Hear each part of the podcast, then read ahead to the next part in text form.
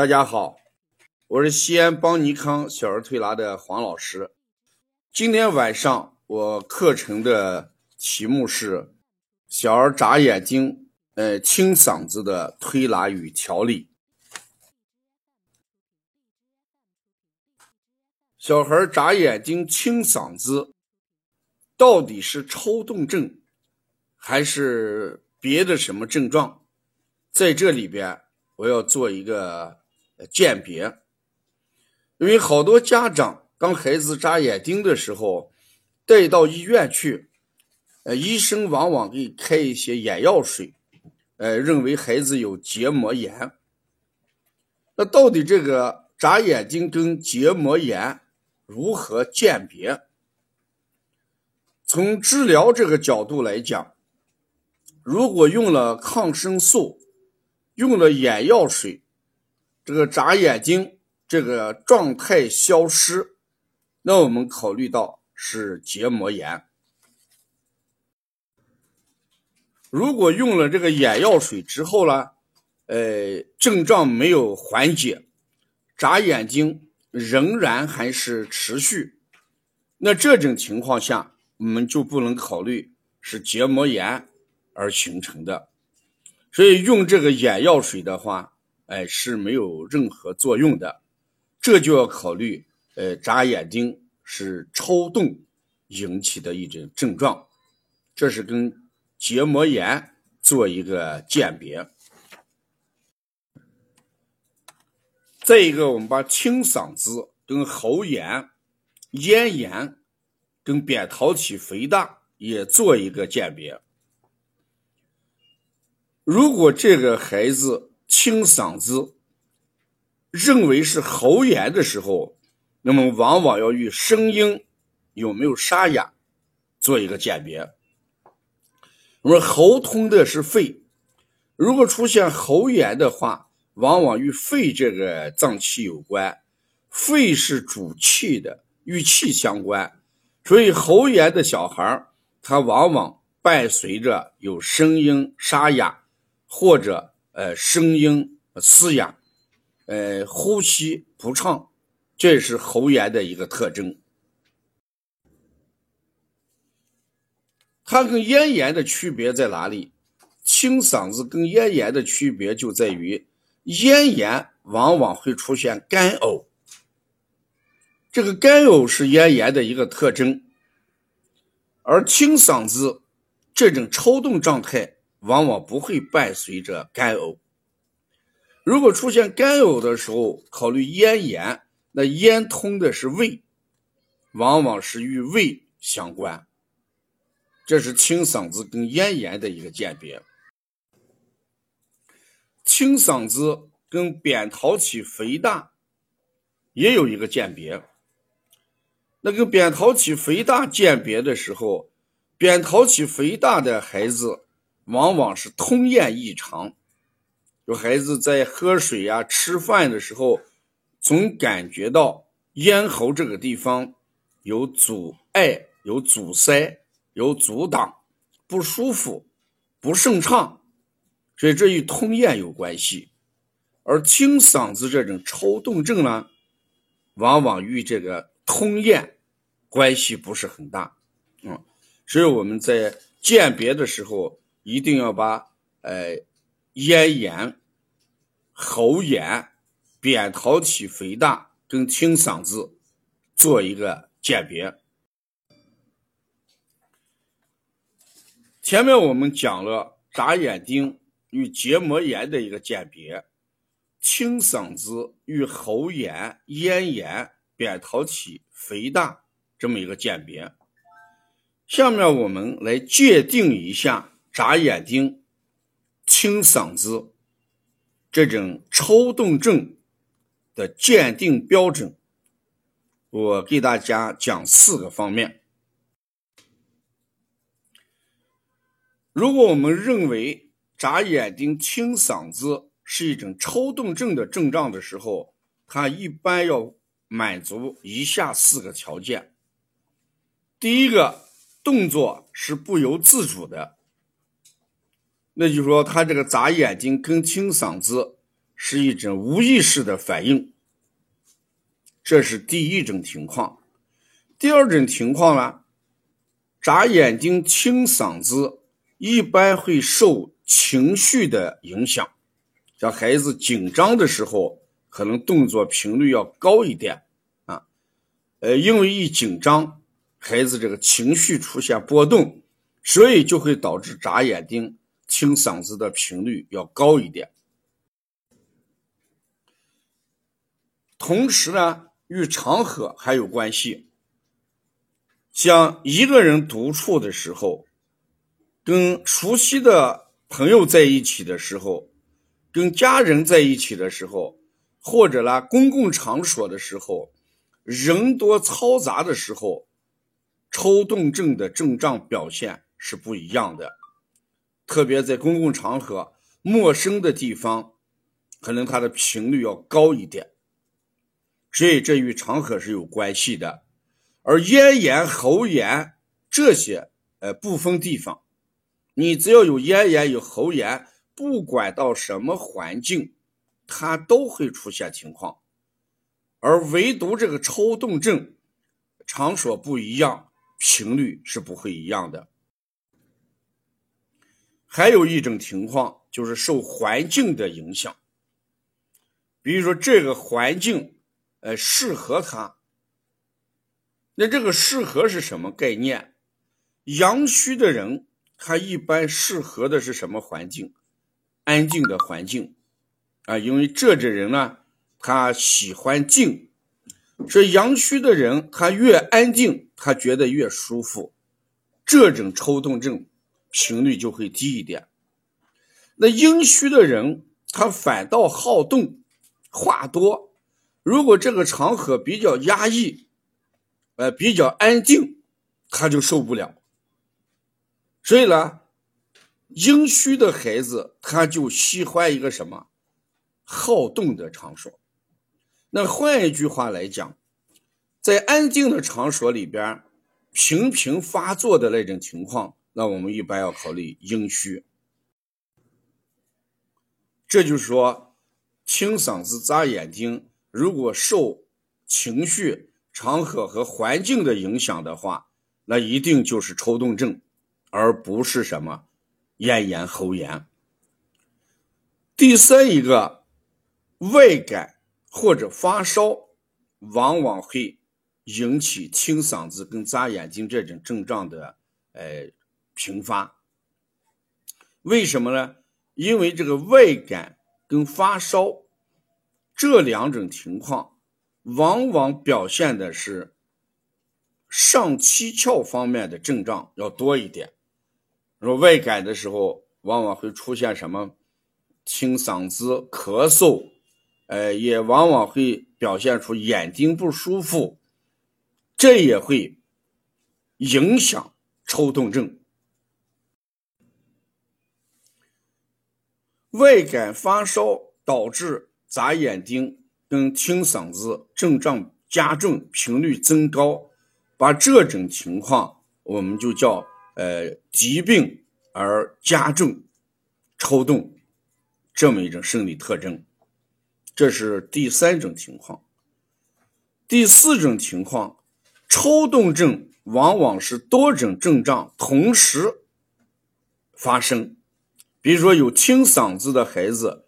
往往也伴随着什么眨眼睛，可是结膜炎的孩子，他不一定会怎么样清嗓子。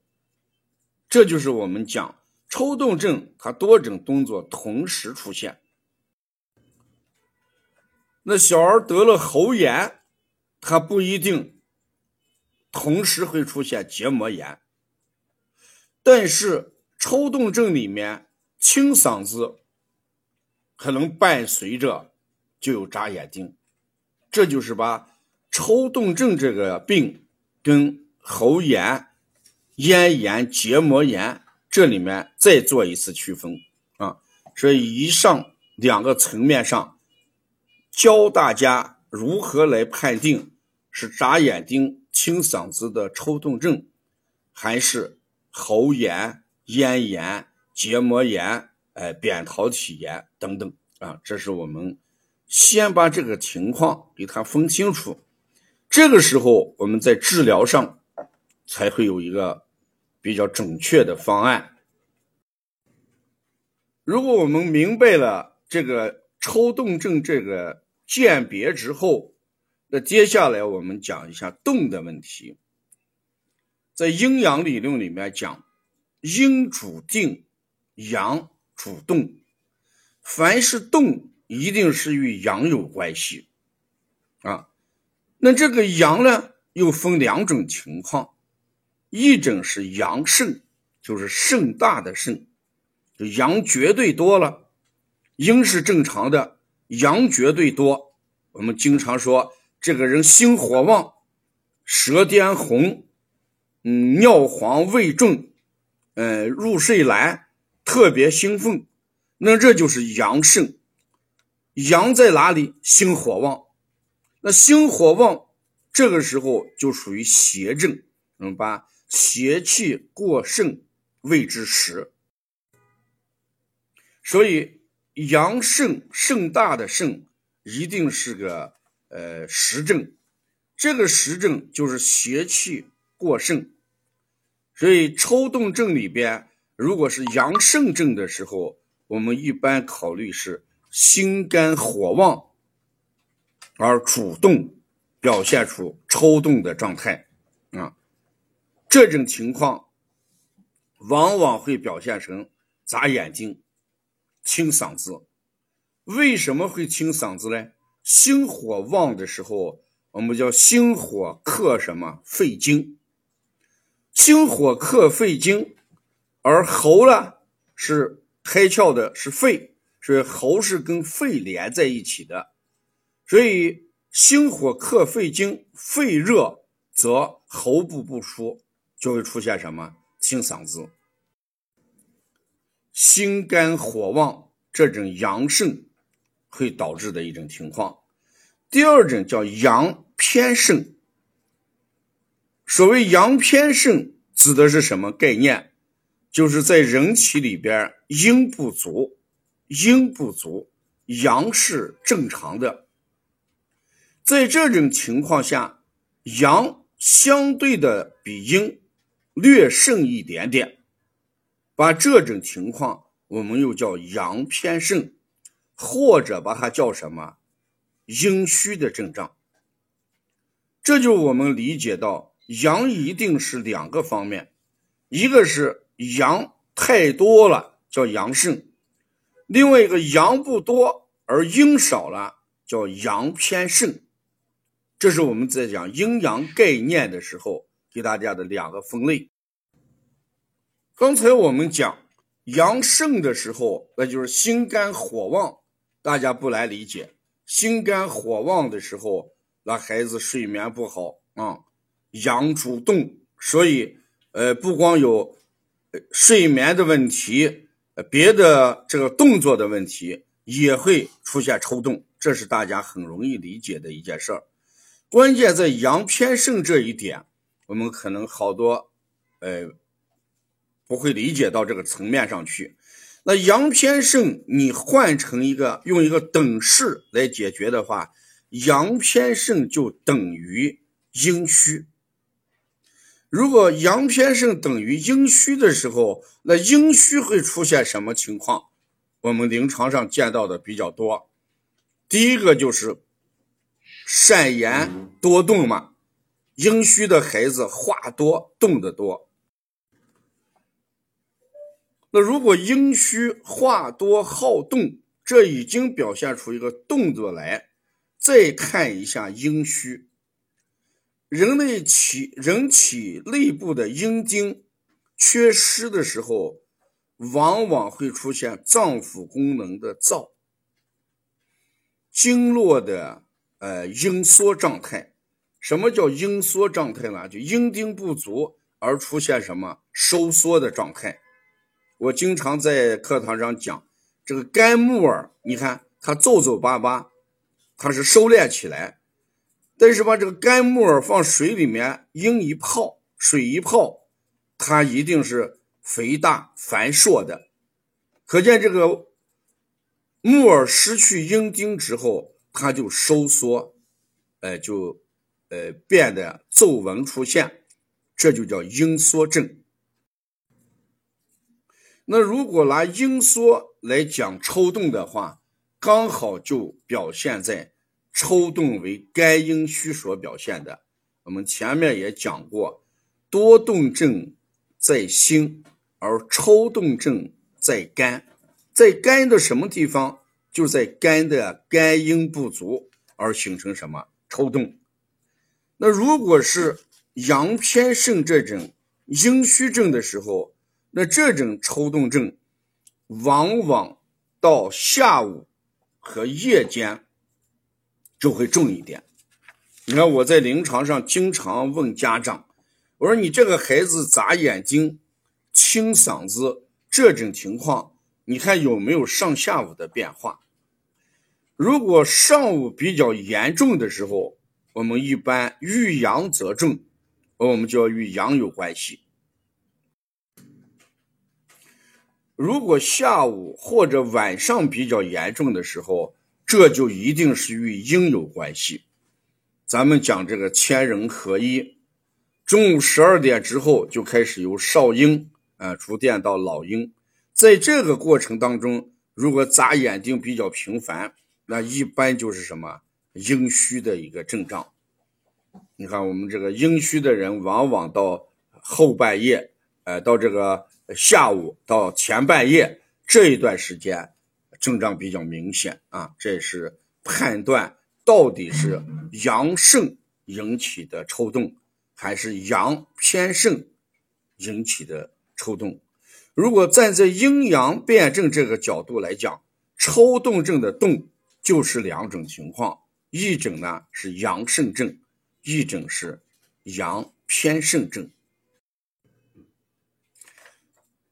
以上三个层面，一个我给大家讲了一下抽动症跟别的疾病的一些鉴别，我也讲了这个眨眼睛、听嗓子判断为抽动症的四个标准：第一个，动作不由自主；第二个，受情绪、场合和环境的影响；第三一个，外感发烧的一些。症状往往会加重他的动作。第四一个，清嗓子、眨眼睛多种症状同时会发生，而结膜炎呀、喉炎呀，它往往不会同时发生。这是我给大家给的第二个层面的一个辩证。第三个，我给大家讲了一下阴阳对抽动症的认识。讲了以上三个层面之后，下面我们就给大家要教一些简单的处理的方法问题。如果这个孩子你认定他为阳盛症的时候，他一定具备这么几个特征，比如说舌尖红，舌两侧红，舌两侧有锯齿舌，孩子睡眠不好，尿黄啊，胃重。呃，脾气大，早晨起来之后呢，眼屎多，甚至把眼睛给糊起来。像这种清嗓子跟眨眼睛，我们把它要理解成心肝火旺这种阳盛的这个类型。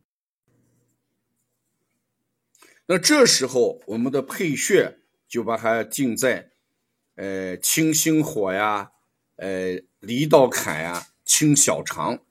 就是要以清热为主，咱们对抽动症的调理，往往是主穴加局部疏通。什么叫主穴？比如说在清热这一块往往用清心火、清小肠、离道坎，哎，这个逆八卦，像这些穴位，它事实就叫主穴。什么叫局部疏通呢？如果眨眼睛的话，我们就做眼睛周围的一个经络疏通；如果是清嗓子的时候，我们主要在喉部啊做一些疏通。对阳盛症，哎，这种眨眼睛、清嗓子，除过主穴加局部疏通以外，呃，我们也可以呃做一些食疗方面的调整，比如说这个莲子心呀，啊灯心草呀，这样都具有清心火的作用。菊花呀，具有清肝火的作用啊。如果具有刚才这个心肝火旺特征的时候，我们可以用一些，呃，菊花饮或者啦莲子心、灯心草泡成这个，呃，茶饮，让孩子一天喝上一二百毫升，这里面也有清热的作用。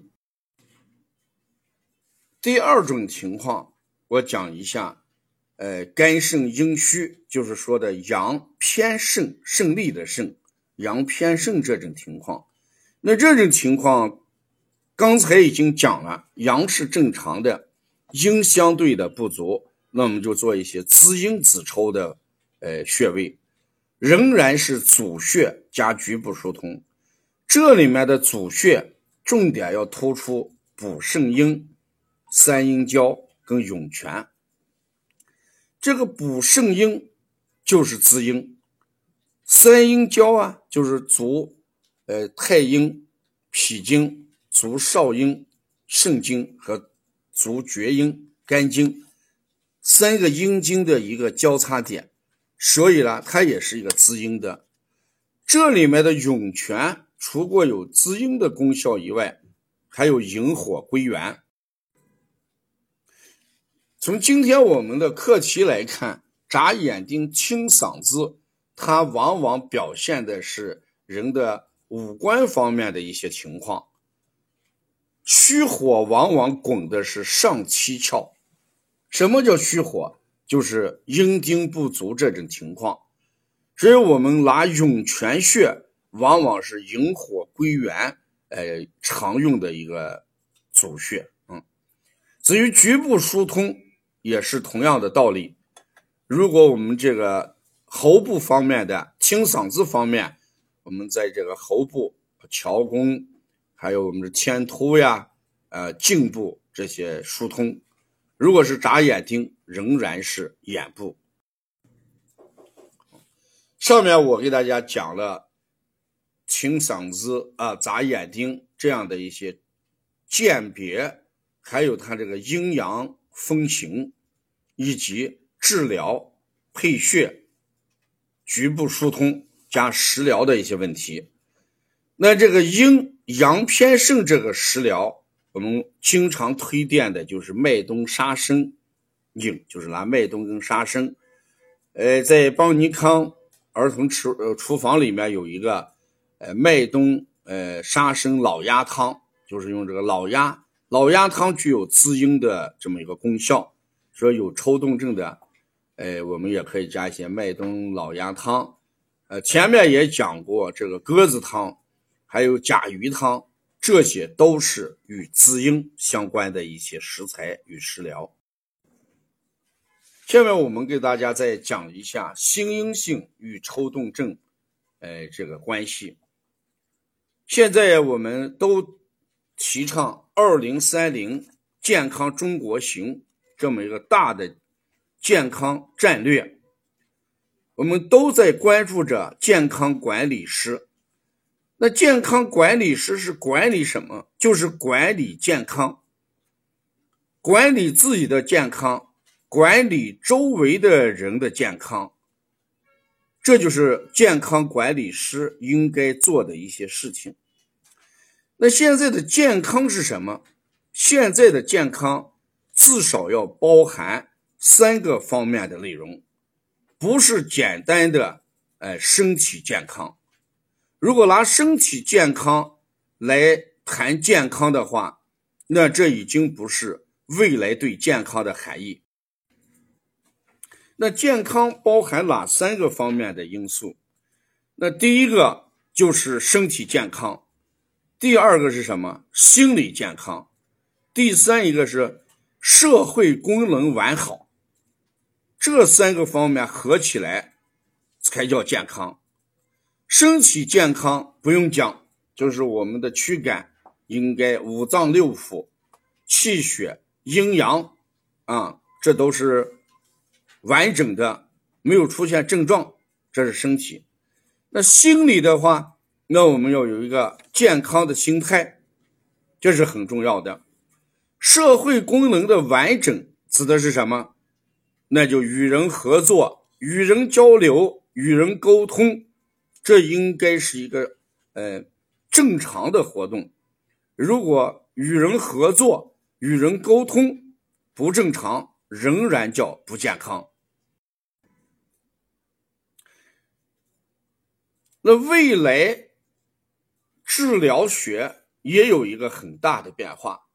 过去的治疗学治疗的就是。生理上的一些问题，生物方面的问题，就是驱赶方面的问题。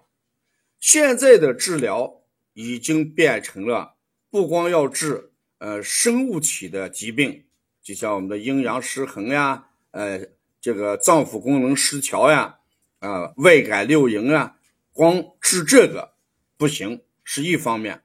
更重要的还要关注人的心理，比如说现在的焦虑。抑郁症比较多，还有社会功能的不健全，这未来的医院一定会变成三合一的一个医院。那讲了刚才这一个层面，我想说一点什么？我想讲一下眨眼睛跟听嗓子，不完全是阳盛或者阳偏盛。有可能是心理因素形成的，也可能是社会功能的不完整形成的。我讲两个含义：第一个讲一下心理因素，第二个讲一下社会功能的不完整。心理因素往往就是人这个情绪啊，七情六欲这里面形成的一些影响。你看，好多人一着急、一焦虑。他就会出现眨眼睛。我们经常在思考问题的时候，想不出正确答案的时候，就会眨眼睛。看来这一定与心理相关。当人情绪紧张的时候，往往会清嗓子，哎，来缓解紧张的情绪。在这一点上，那眨眼睛、清嗓子，有可能是心理因素形成的。那如果是心理因素形成的，那我们就应该用香芹疗法介入治疗。什么是香芹疗法？香芹疗法就是让，呃，有这个眨眼睛、清嗓子或者其他抽动症状的孩子，在香情理疗师的陪伴下，用沙具在沙盘当中制作香情作品。把这个过程就叫香情疗法。那这个香情疗法的治疗原理是什么？香情疗法的治疗原理就是，由于心理创伤而表现在躯干上的一系列动作，比如说这个孩子内心受到了这个一些小小的创伤，玻璃心。像这种孩子，心里不舒服，表现在躯干上的就是眨眼睛、清嗓子或者别的一些症状。那心病要靠心药治，那乡情事实上，呃，就是一剂治疗心病的良药。怎么治呢？就在做乡情作品的过程当中，来。愈合和修复他的心理的创伤。我们在治疗心理方面有好多东西，我们经常说借酒消愁。那借酒消愁，事实上也是一个心理疗法。他聊的是什么？就是把没有喝酒之前不能讲的、不能说的、不能做的事情，借着这个酒量。来说出来，表达出来，这也是一种疗法。你看前一段时间我们呃演的那个《热爱》那个电视剧，那个在相亲的过程当中，不管男主人公还是女主人公，第一次到双方家里去这个跟父母见面的时候，导演设置了一个共同的情节，让他先喝醉酒再说。所以，这个未来的儿媳妇去见公公跟婆婆的时候，她自己把自己先喝醉，然着然后望着电视机骂了四十九分钟的婆婆。第一次见婆婆，先骂了四十九分钟的婆婆，把这个婆婆吓得坐在沙发上，一句话都不敢说。她也不能评价这个未来的儿媳妇是好还是坏啊！我想这个导演用的这个也是一种。先攻为上的，这婆婆一看，这未来的儿媳妇不敢惹的，骂人能骂四十九分钟时间，以后她说要屈从的。这是心理疗法的戒酒。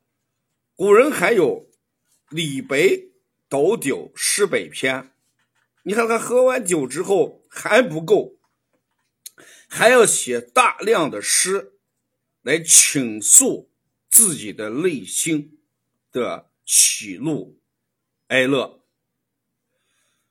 同样，我们音乐家，哎，用他的乐曲，呃，用借助于乐器来弹奏、演奏一个曲子，来修复他的内心。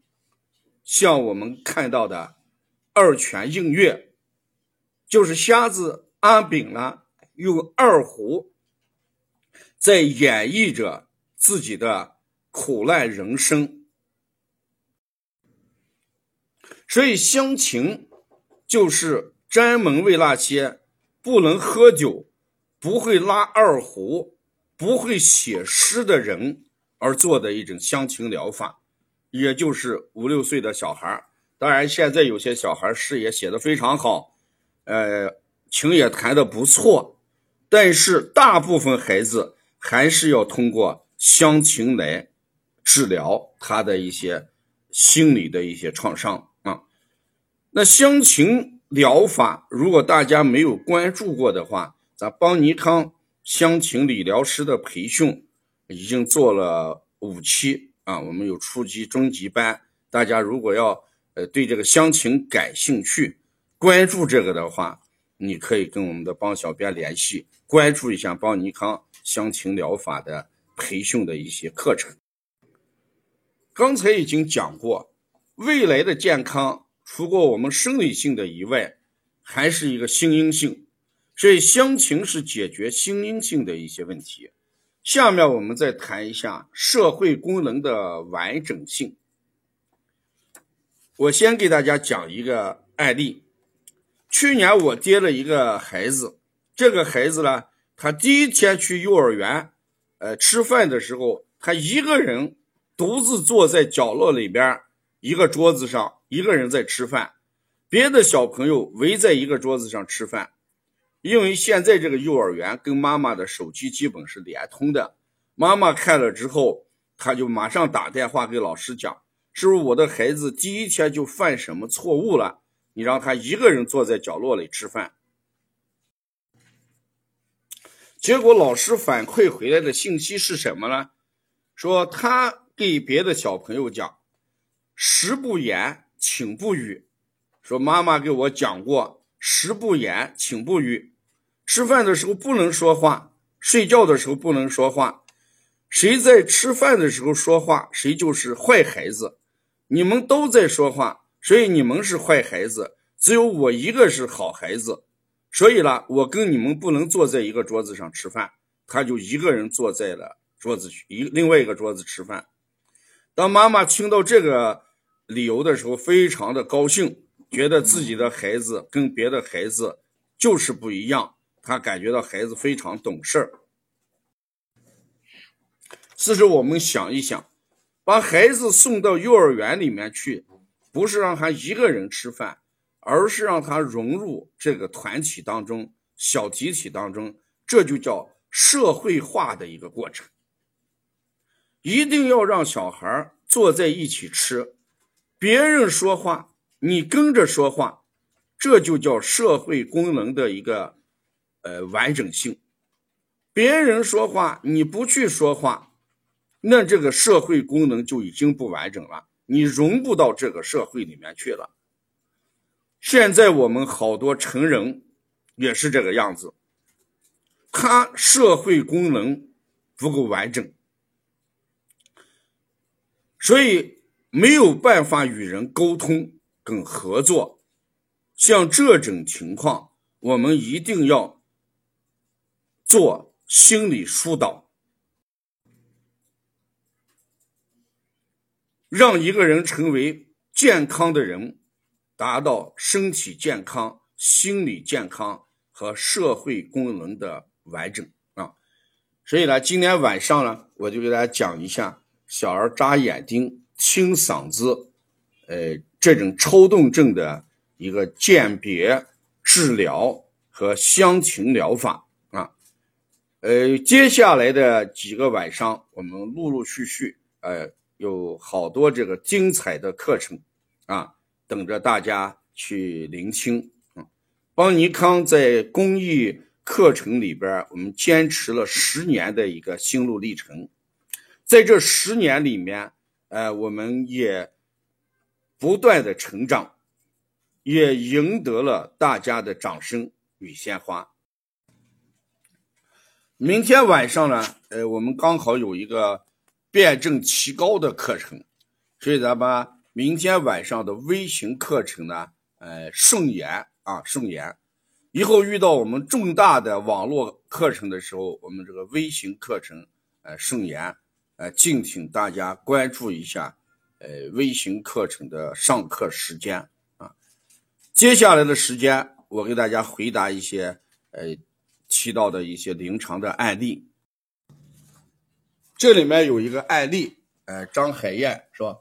呃，黄老师好，我接了一个孩子，做过腺样体摘除手术，呃，是调大便的，孩子是四五天便一次，大便粗，呃，难下，略干，呃，头汗多，按健脾益气调，调了大半个月后，隔了隔一天一便。据妈妈反映，现在每天都嚷嚷着要大便，满屋跑，有时就拉一点点。再观察孩子，这边老老，那边老老，眼睛总是眨眨的。呃，妈妈说哥哥也是这样，这是抽动症吗？那刚才我们给大家讲了一下抽动症的鉴别，如果这个眼睛老是眨眼睛。满足上面几个条件，那就是抽动症。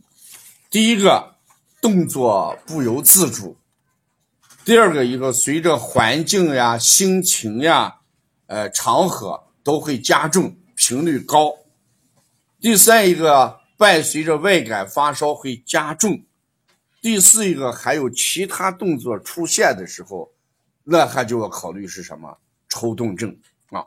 所以你刚。围绕我刚才讲的他这个辩证，你来看一下，如果满足我讲的这个条件，那他就应该是抽动症。那如果认定为抽动症的时候，这个孩子有几个情况你要考虑一下，一个就是这个孩子爱挠痒痒。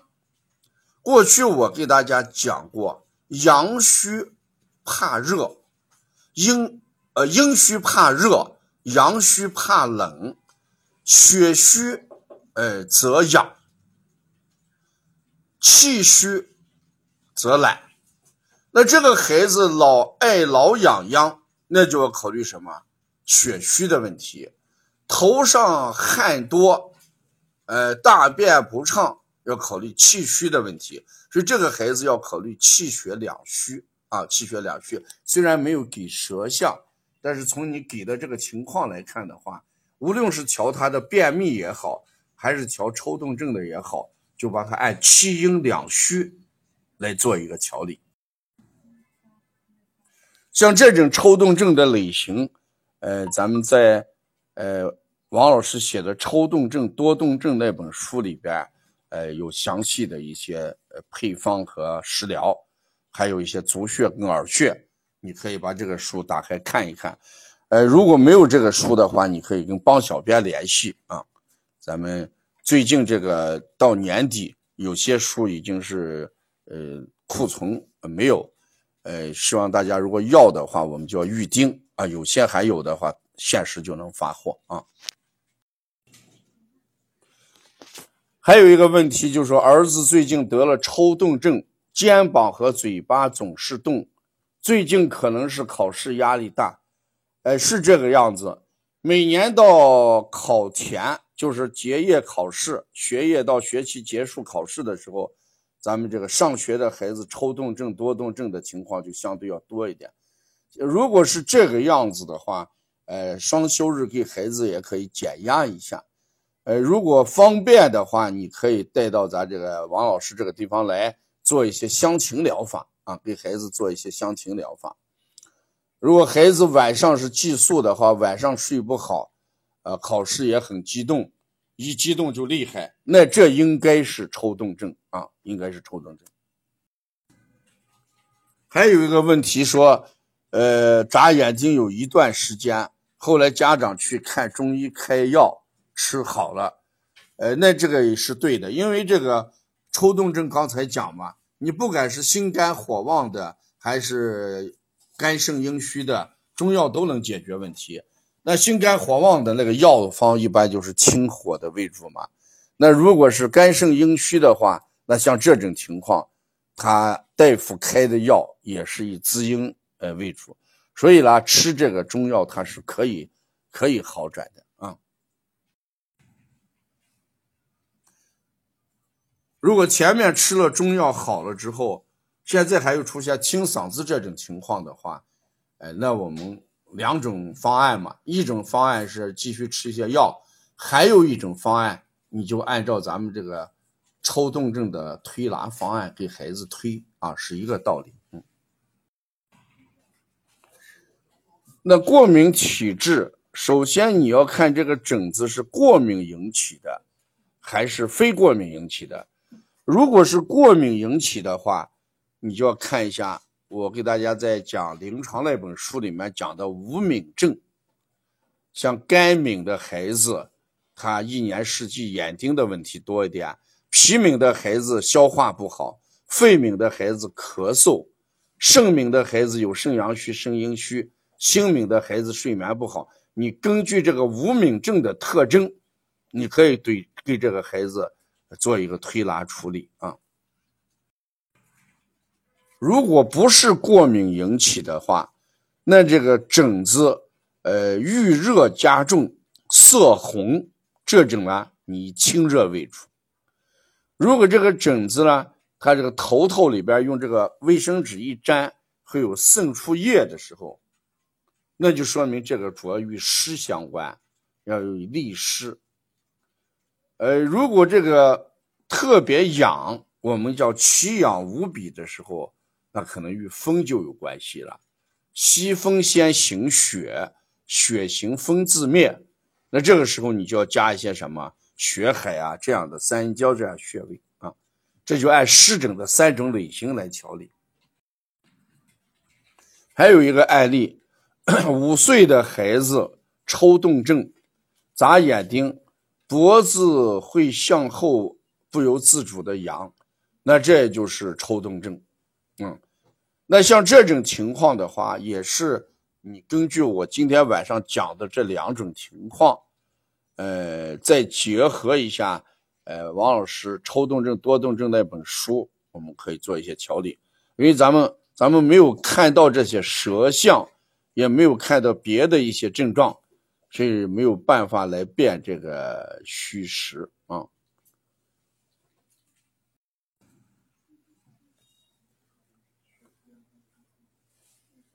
心理睡眠，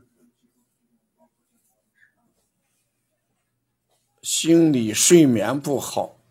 你说这个心心是睡眠不好，对，呃，心敏的话，主要就是睡眠不好，口舌生疮啊。这个应该在黄老师讲临床这本书里面都有这样的东西啊。七分钟九点结束。下面有一个。孩子这个 肚子肚子老是鼓鼓的，有鼻炎、腺样体肥大。那肚子鼓这种情况的话，我们如果舌象也是鼓的话，那就要加一些丰富营养呀，啊，搓摩协力。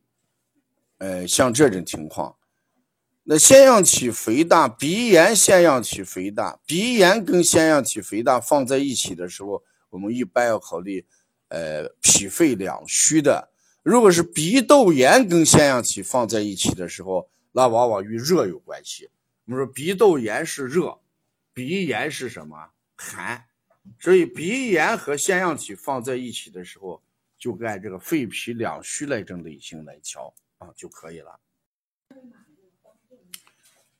今天晚上咱们这些案例的话，呃。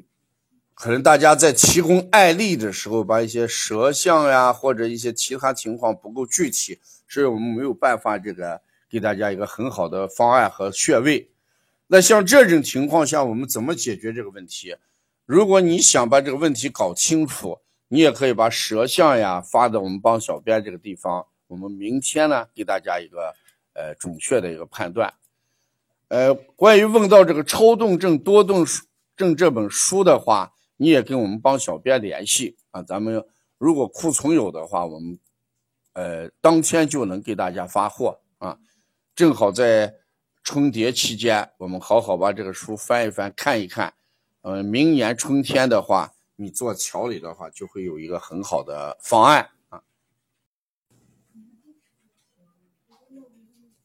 感谢大家今天晚上这个聆听啊，今天晚上我们的课程就讲到这儿。明天晚上八点是邦尼康呃年终岁末的一个呃饕餮盛宴，因为咱们邦尼康登陆人人奖一周年，而且有幸荣获人人奖优质课程这么一个荣誉呃这个称号，所以在这个邦尼康呃登陆人人奖一周年。及荣获人人奖优质课程，这么个情况下，我们特推出呃提升辩证课程。这个课程呢，会给大家呃辩证这一块方面，从多角度呃教给大家临床上一些方法。所以今天晚上咱们就讲到这儿啊，明天晚上。辩证提高课程，嗯，见面啊，谢谢大家。